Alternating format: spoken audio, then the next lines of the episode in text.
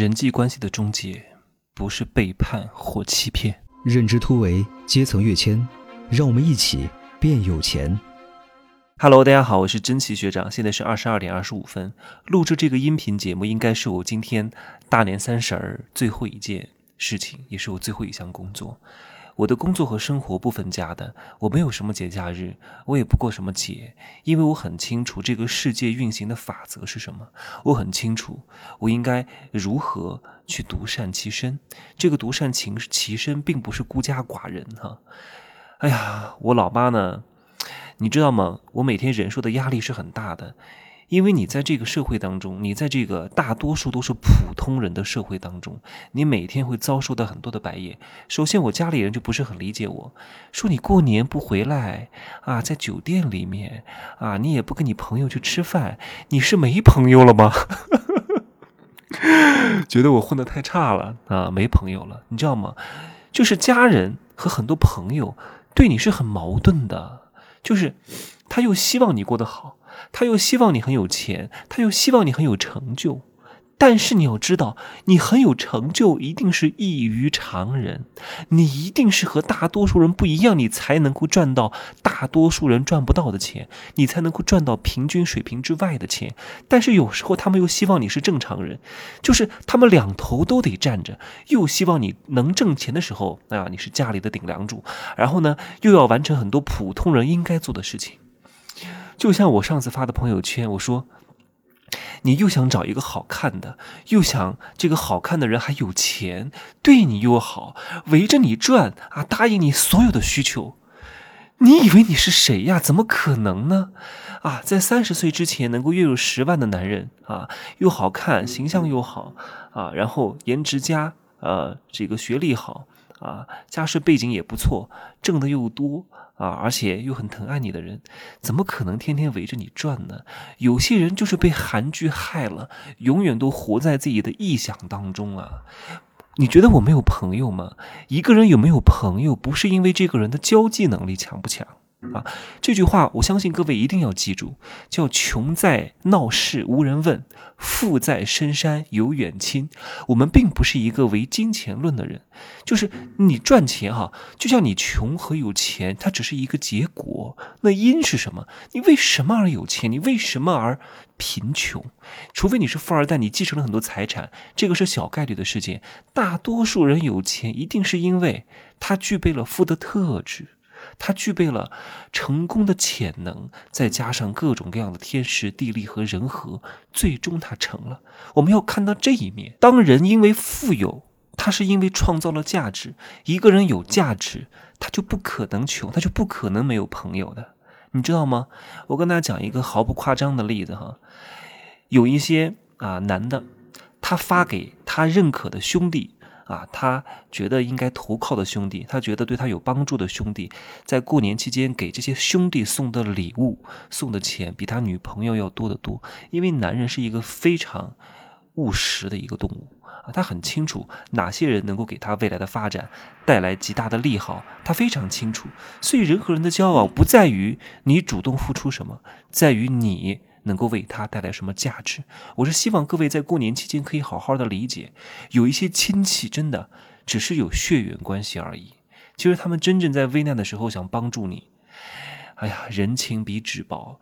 这些亲戚已经慢慢的变成了我最熟悉的陌生人啊！真的，以前是好像挺熟悉的，但是我一直都说，像同学。啊，像亲戚这些东西都是你没法选择的，你懂吗？都是被动在一块儿的。你们其实三观、世界观、价值观和这个呃世界观、价值观还有个什么观？忘记了，不好意思啊，我忘了，突然一下子想不起来了。世界观、呃人生观、价值观啊。都不是趋同的，你们只是被迫在一块儿，你们只是被迫有血缘，你们只是被迫在一块上课，你们其实不是一路人。这就是我说的，我说人际关系的终结，并不是你欺骗了我，并不是你害了我，很多时候只是两个人的差距越来越大，没法共同进步而已。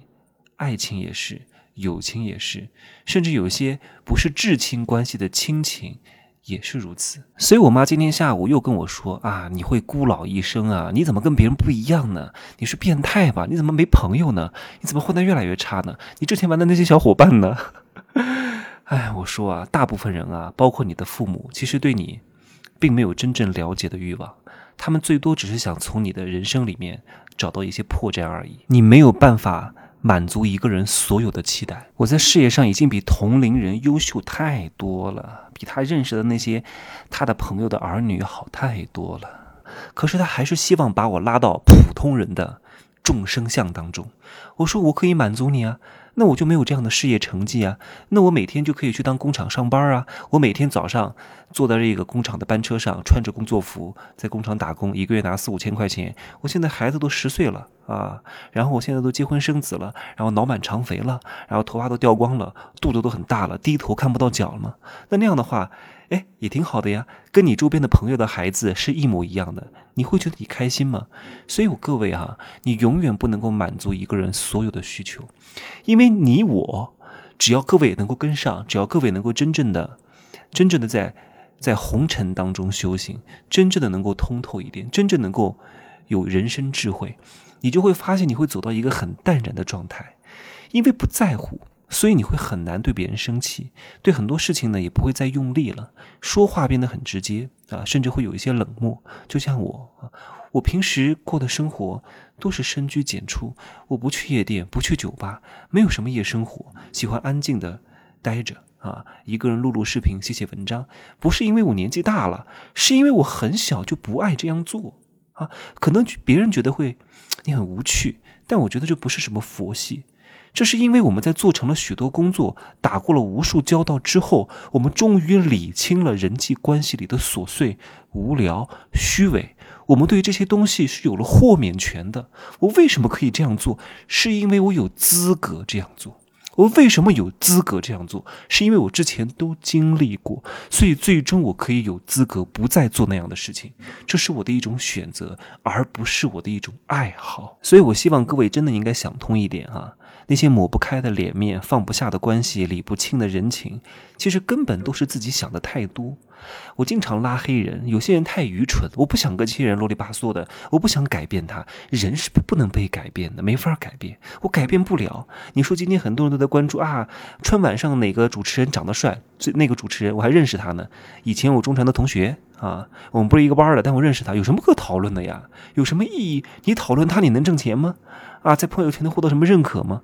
你只要一讨论，我就知道啊，你肯定在看春晚，你肯定闲的没事干啊，你肯定 讨论这些东西有什么意义？真的是，就是你发出的每一个意见，我就立刻就可以把你归位啊，归类为某某某一个人。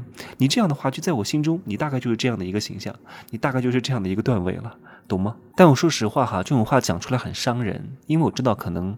听节目当中有部分人也会如此，但是我希望你能够听到我的节目，稍稍的有一些改变。你一定要异于常人，你才能赚到大多数人赚不到的钱。你一定要有超过大多数人的认知，你才能够赚到你原来阶层认知之外的钱。这是世界颠簸不破的规律。至于春晚歌舞升平，它是意义是什么，我不能在这个节目当中讲太多，因为我很清楚。到底是为了什么？就是我现在看任何一件事情，他为什么要来做这个事啊？他讲话的这个目的是什么？他整个的运作逻辑是什么？是谁在做这个春晚？所以我很清楚，我我就觉得看的没有什么意思。当然，我我也觉得这个节目确实不是很好看的。为什么？因为它是针对大众的。针对大众的就不会有个性，就像为什么有的人非常讨厌我的节目，就是因为我的节目不是针对大众的，是针对小众的。小众的我就不需要迎合所有人，我就不需要讨好一部分人，我只需要迎合你，我只需要让你喜欢，让你你我是共频的，你能理解我，甚至我做到了你没做到的，你懂吗？所以你爱我，是因为我做到了你没做到的你，你把你对我的喜，把你对自己的喜爱寄托在我身上，我帮你去代完成，所以这就是偶像的要义。所以那部分不讨厌我的人就趁早讨厌吧，赶紧讨厌吧，赶紧拉黑吧，啊，趁早不要来听我的节目，这就是我的态度，因为我必须要拒绝一部分人，才能让另外一部分人更爱我。但是大众是没法选择的。如果你做的是一个你要讨好老年人，要讨好中年人，要讨好年轻人，你会到后来发现你一个人都不能讨好，你就会变成一个四平八稳的人。就是一个。但其实我们看春晚的意义，也就是一个合家欢。我我在录节目，我把电视关了。之前我在工作，我一直把电视开着。我需要有春晚的这个感觉啊，让我知道啊，今儿是大年三十儿。好吧，今儿呢，其实我讲了也没有什么特别大的重点，但其中一些闲言碎语是对各位有所帮助的。我总结一下哈，就是人际关系的梳理，不是因为背叛和欺骗，甚至伤害。只是因为你们不再同频，只是因为你们在一起很无趣，只是因为你们在一起很无聊，仅此而已。再加一句，是因为你们在一块儿无法创造价值。就这样说吧，各位，新年快乐，大年初一快乐哈！明天就大年初一了，新的一年啊，今年是资产大年，希望各位能够在资产大年里多赚一些钱啊，一些基金、股票、房产。包括一些啊不好讲太多的东西啊，都是能够赚钱的，好吗？各位抓紧上车，加油！可以加我的微信“真奇学长”的拼音首字母加一二三零，备注喜马拉雅，通过概率更高，我择优通过，好吗？拜拜。